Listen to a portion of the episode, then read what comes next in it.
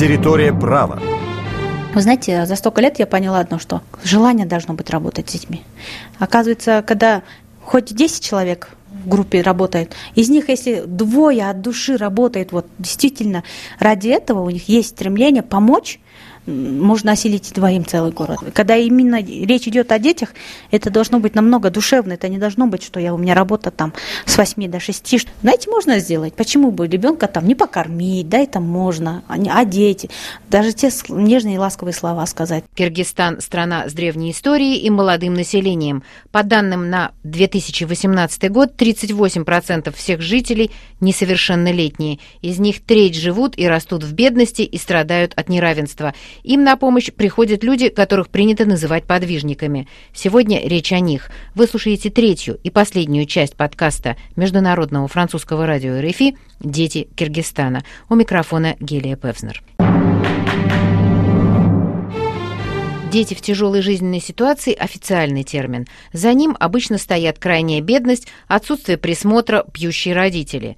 Первые взрослые, с которыми сталкиваются пострадавшие от насилия или просто оказавшиеся на улице несовершеннолетние, обычно сотрудники милиции. Милиция – орган охраны порядка, воплощение детского страха. Айзада Иманкулова, возглавлявшая детскую инспекцию в Караколе на протяжении шести лет, считает, что все зависит от самого взрослого. Даже те несколько часов, что ребенок проводит в милиции, пока разыскивают его близких, проходят в Караколе по-другому. Мы проводим работу с детьми потерпевшими, с детьми пострадавшими от насилия и а, свидетелями, жертвами, свидетелями, с детьми. Кроме этого, данная комната предназначена для этого, но мы взяли чуть обширнее, и а, с годами уже здесь проводятся и профилактические мероприятия, а, работа не только с потерпевшими, но и с детьми подозреваемыми, с детьми, оставшиеся в трудно-кризисной жизненной ситуации, да, это те, которые заблудились, либо живут в семьях, в которых родители не исполняют свои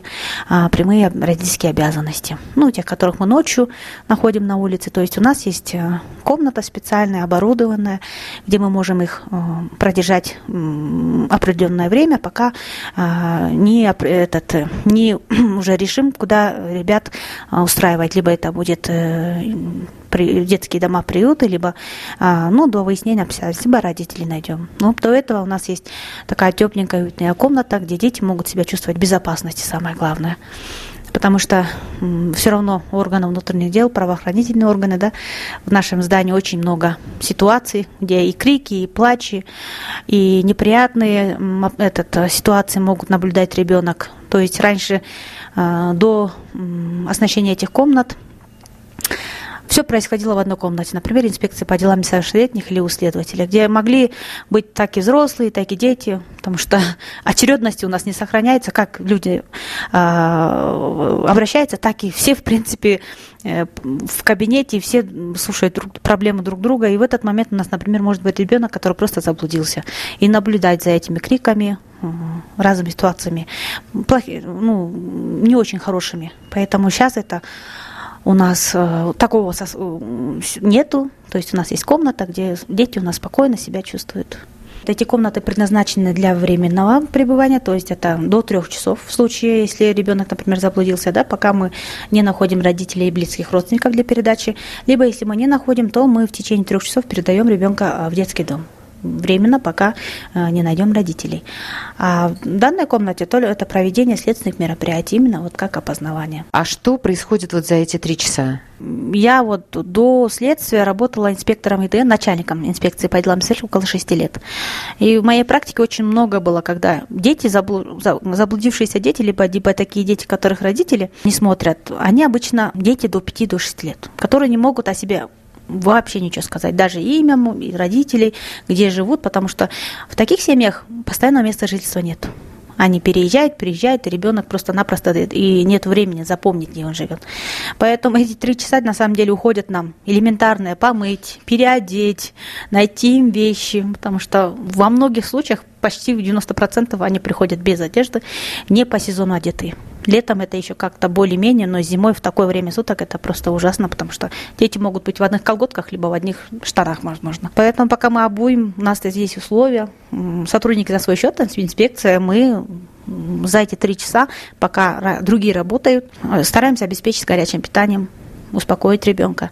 Самое главное, за три часа мы стараемся найти родственников, потому что никакому ни одному ребенку не пожелать, чтобы ночью остался в детском доме в одной койке. Как бы не было, чтобы это был человек, который более знаком, даже если это родственник, чтобы ребенок чувствовал себя в безопасности и среди своих родственников, близких. С оснащением детской комнаты милиции Караколу помогли Ассоциация поколений Инсан и ЮНИСЕФ. Рита Какжалова, сотрудница поколения Инсан, рассказывает, что без них здесь не было бы ни так называемого венецианского окна, благодаря которому ребенок при следственных операциях не встречается со своим обидчиком, ни игрушек, ни возможности просто умыть и переодеть подобранного ребенка. Общественный фонд поколения Инсан мы обычно проводим мероприятия для детей, кто стоит э, на учете ВДН, кто находится в трудной жизненной ситуации, обеспечиваем им э, соцпомощь в виде продукта питания, э, в виде одежды. Это все обеспечивается общественным фондом при ЮНИСЕФ. Чтобы не было повторных преступлений, то стоит на учете ВДН. Сотрудники поколения «Инсан» привели нас в Центр помощи детям, пострадавшим от насилия. Центр расположен в одноэтажном здании, где когда-то находился городской НКВД. В Горном Караколе с его серьезными зимами целые микрорайоны живут с 90-х годов без центрального отопления и греются, как здесь говорят, светом. Вот и в здании центра холодно и отапливается единственная комната, где работает его директор и единственный психолог Белла Капарова. Когда на консультации приходят дети, специально для них отапливают еще одно помещение. Дети к нам могут поступать напрямую прямо к нам, обращаться самостоятельно, могут обращаться с родителями, могут быть направлены со школ. Но основной путь попадания сюда это через отдел поддержки семьи и детей. Центр предоставляет правовую помощь, у нас есть юрист, адвокат. Также оказываем социальные какие-то услуги. Ну, прежде всего, социальное сопровождение. У нас для этого есть специалист по социальной работе и э, психологическая помощь. Когда этот центр открылся, мы поняли, что в основном основная, то есть э, часть работы должна быть, э, должна быть посвящена именно психологической работе с детьми. Даже не социальной, потому что есть службы государственные, а вот с психологической помощью у нас туго. И такая картина на всей периферии Кыргызстана, она примерно одинакова, специалистов нету. Вот когда я сюда пришла, я это поняла, что необходима именно психологическая помощь для центра, для своих клиентов. Я сама лично проходила обучение по транзактному анализу в психотерапии.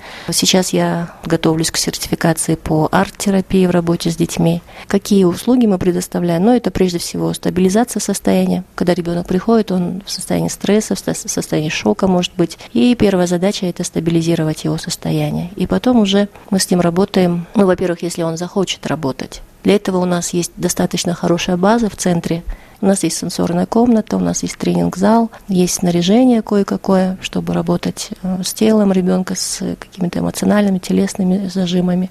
Ну вот пока, пока так с психологической помощью. И ну, постоянно у нас э, есть консультанты, помощники из Бишкека, мы связываемся с ними. И, ну вот когда особо тяжелые случаи. Наша основная группа – это дети, которые попали в какие-то ситуации. Например, э, дети, пережившие какие-то виды насилия, сексуальное насилие, физическое насилие, ну, психоэмоциональное насилие сплошь и рядом. Это вот такие дети. В последнее время мы обслуживаем любых детей, которые находятся в трудной жизненной ситуации. По- по-любому они испытывают какие-то трудности, какие-то изменения эмоционального состояния. Так что все дети одинаково нуждаются в, в нашей помощи. Мы проводим такую широкую информационную работу по школам, раздаем свои буклеты о, о, о центре, и дети могут позвонить, могут при, найти и прийти. Мы стараемся не бюрократизировать вот эти процедуры. В наших интересах получить этого ребенка, который действительно какую-то проблему испытывает. Инициатива вот создания таких центров, она принадлежит общественному фонду Лига защитников прав ребенка. Они очень давно, вот много лет назад уже начинали работать в этой проблематике. И совместно с ЮНИСЕФ, совместно с местной властью э, родилась вот такая структура.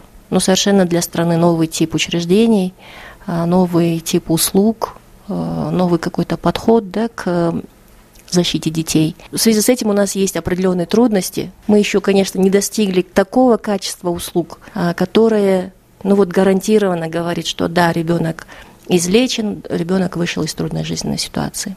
Хотелось бы поучиться этому где-то вот э, там, где есть уже развитая э, сеть вот таких вот центров, учреждений. Э, ЮНИСЕФ нас финансировали материально, финансировали наш ремонт, оборудование, вот это все, наше обучение. Мы открылись в 2014 году в сентябре. Это был конец года, и у нас не было столько детей, сколько нуждалась, возможно, в помощи. Но, в общем, мы недавно считали, проходили оценку международного эксперта, независимую оценку. В общем, в среднем в год мы принимаем 35 детей, 35-38 детей, конкретно пострадавших а, от насилия какого-то вида и обратившихся именно по этому вопросу. Вообще обращений, количество обращений составляет в год а, более 200. Да, и того вот где-то 200-250 обращений у нас бывает в год. Значит, легко подсчитать, что мы за 5 лет около тысячи желающих обслужили. Но это очень самая разная помощь. А, вот, как я уже сказала, это э, около 40 детей конкретно по заявлению, пострадавшие от насилия. Остальные могут быть поводами для обращения, какие-то нарушения детско-родительских отношений, да, какие-то конфликты в школе, приходят за консультациями к нам учителя, а, приходят э, по гражданским э, правовым вопросам, когда, например, идет э, речь о определении места жительства ребенка после развода родителей. Дети, потерпевшие насилие, вы ведете их сколько времени? Это бывает очень по-разному. Это зависит от родителей. Вот если родители заинтересованы, то они водят к нам его достаточно долго. Вот у нас был были случаи, когда с детьми мы занимались и 9 месяцев, и год, и полтора года. Вот. Но бывали и такие случаи, когда, ну вот случаи сексуального насилия, например, когда мама не в интересах э, защиты своего ребенка, а она просто не разрешила своей дочери приходить к нам. Ну, где-то она пришла, там, может быть, 3-4 раза, и все. Это зависит от конкретной ситуации. Это был родной отец, и мать была не то, чтобы на стороне, возможно, своего мужа, а хотела скорее от всего от этого избавиться, забрать свою дочь, забрать свою семью и куда-то исчезнуть. Ну, для Кыргызстана, как и для многих э, стран СНГ, сейчас очень характерно процесс миграции, внешней миграции, поскольку э, уровень благосостояния, он не очень высокий в наших странах, и люди стремятся уехать туда, где могут заработать. Но основной поток у нас это Россия. Те, кто уезжает, к сожалению, оставляют своих детей здесь, на родине. Оставляют в равной степени у близких родственников, у бабушек, у дедушек, у соседей, от друзей. И это приобрело плохую тенденцию к тому, что вот э, дети, оставленные, независимо от того, там, а, от степени родства в чужой семье, они как бы входят в группу риска по жестокому обращению к ним. Во-первых, они могут э, быть в конфликте с законом, они могут быть наказуемы дома, они могут, их труд может быть эксплуатирован и так далее, и так далее. Да? Вот, э, вот. Но самая основная причина трудного положения этих детей – это отсутствие любви и заботы. В детстве это же самое важное, чтобы был рядом, чтобы были рядом любящие родители. Это же дает чувство безопасности ребенку. И когда родителей нет, этого чувства нету. И дети перестают доверять людям, доверять миру вообще, доверять жизни и впадают в очень такие негативные эмоциональные состояния, вот э, вплоть до депрессии вплоть до суицидов. У нас было несколько таких случаев по стране, когда дети э, кончали жизнь самоубийством, и при анализе выходило, что это в основном дети мигрантов. В общем, это очень болезненная тема для нашего общества на сегодняшний день. Она никак не решается, хотя вот делаются какие-то, принимаются меры, допустим, временное опекунство, да, сейчас вот выработаны вот эти процедуры того, как нужно уезжать, как нужно оставлять детей, чтобы кто-то потом за них нес ответственность. Но, тем не менее, пока это не помогает. Пока не все осознают, по-моему, что вот э, на что оставляют ребенка. О том, какую роль миграция играет в бедственном положении детей, рассказывает и Айзада Иманкулова. Ей, как сотруднику милиции, неоднократно приходится сталкиваться с детьми, оставшимися без родителей. Вот вы еще упомянули слово, вы сказали, что это дети-мигранты. Это речь идет о внутренней миграции или это речь идет о детях, у которых родители уехали в миграцию? Вот. На самом деле миграция – это острый вопрос за последние годы, потому что в прошлом году это колебалось до 496 детей, 500 детей по городу Каракол, которые остались на попечении родственников, да, скажем, либо у одного из родителей. Именно миграция очень плохо влияет. Миграция и внутренняя, и внешнее, без разницы. Особенно, когда уезжают матери. Для девочек это очень, оказывается, болезненно переносится. Мальчикам тоже дает свои осадки обычно говорят, да, вот когда совершает преступление, у нас такое прям сразу, это ребенок малоимущих или это ребенок мигрантов? Почему-то у нас такая статистика пошла, что если ребенок преступление совершает, или если ребенок получает этот э, потерпевший, это обязательно должен быть ребенок мигранта или ребенок малоимущий. Это, это не факт. Дети могут выйти из полноценной хорошей, грамотной там, семьи, интеллигентной семьи может выйти такой же ребенок. Это просто внимание, забота родителей. Ну, конечно, хотелось бы, чтобы родители не оставляли детей. Это, оказывается, именно тот, та проблема, которую мы не можем ничем остановить, потому что раз государство не может обеспечить семью да, работой, хотя бы работой, а неважно с какой зарплатой, когда хотя бы у ребенка есть то самое элементарное. Это очень трудно. Дети действительно страдают от этого. Родители, которые уезжают в миграцию, государство каким-то образом проверяет, что происходит с их детьми? Нет, кроме этого мы проводим профилактические мероприятия. То есть э, уже до этого, пока, не дай бог, с ребенком что-то случилось, э, в каждой школе есть соцпедагог, который ведут учет таких детей, да, то есть э, прямо у нас там есть списки, где указывается малоимущая семья, дети, дети-мигранты, где дети с отрицательным да, влиянием родителей, ну, все списки.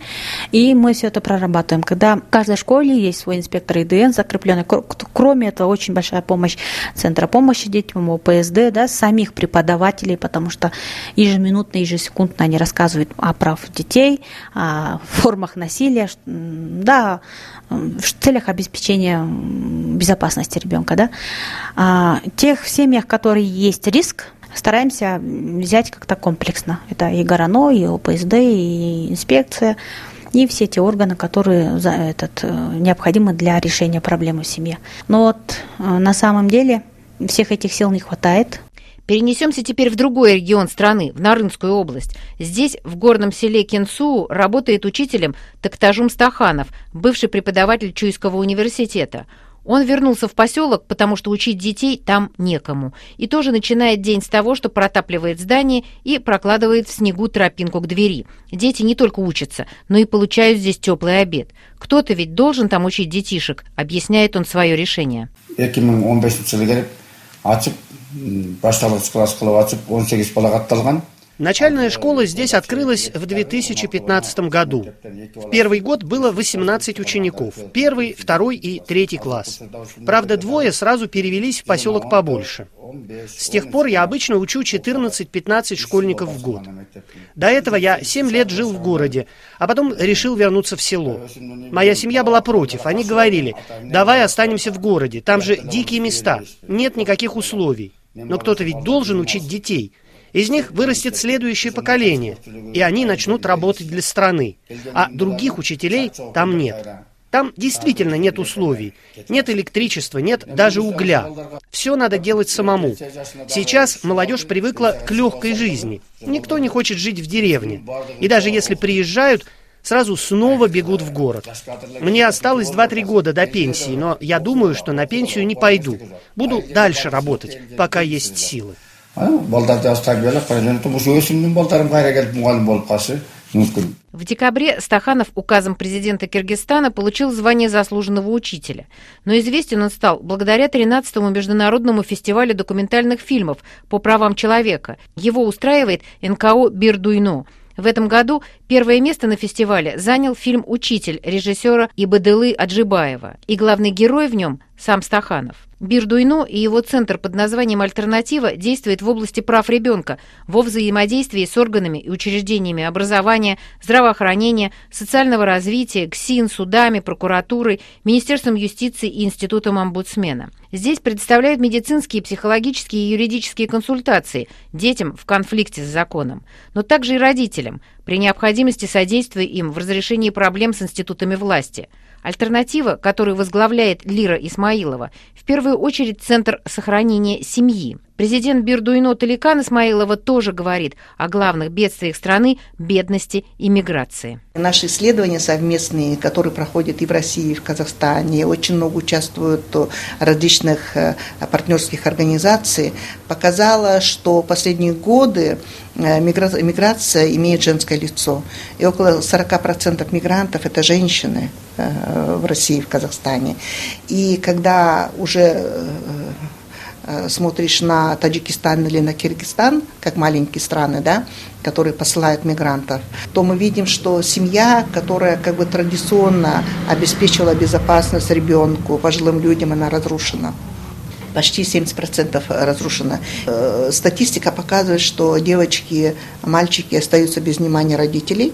И вот это вот juvenile justice, который вот уголовное правосудие для детей, да, и опять же, она абсолютно новая для Центральной Азии. Поэтому количество детей, которые остаются сиротами, уличными детьми, э, работают на базарах, где используется очень нехороший труд для детей, да, и статистика в школах показывает, что девочки в основном, да, э, и особенно и этнические меньшинства, остаются без образования. Сегодня мы выслушали людей, которые посвятили себя работе с детьми для соблюдения их базовых прав и осуществления возможностей развития. У каждого из них есть своя мечта. Айзада Иманкулова говорит о новом бедствии Киргизстана – детях-наркоманах и мечтает о создании для них специализированного центра. Я уже год мечтаю, чтобы у нас э, в городе открылся центр, даже не в городе, а где-то там на природе, такой центр ночного дневного пребывания, где будет работать те лица, которые будут хотеть это делать, не за зарплату, ну, те, которые именно хотят помочь. Токтажум Стаханов мечтает о возвращении в село молодых специалистов, Белла Капарова о развитии центров психологической помощи и профессиональных тренингах, маленький герой повести Чингиза Айтматова мечтал всего лишь увидеть белый пароход на Иссык-Куле. Не помнил ни отца, ни матери и ни разу не видел их, пишет киргизский классик. Никто из них ни разу не навестил его, но мальчик знал. Отец его был матросом на Иссыкуле, а мать после того, как они разошлись с отцом, оставила сына у деда, а сама уехала в город. Как уехала, так и сгинула. Уехала в далекий город за горами, за озером и еще за горами. О возможности жить с родителями мечтают и современные дети Киргизстана. Это был последний из серии подкастов, посвященных правам киргизстанских детей Международного французского радио РФИ.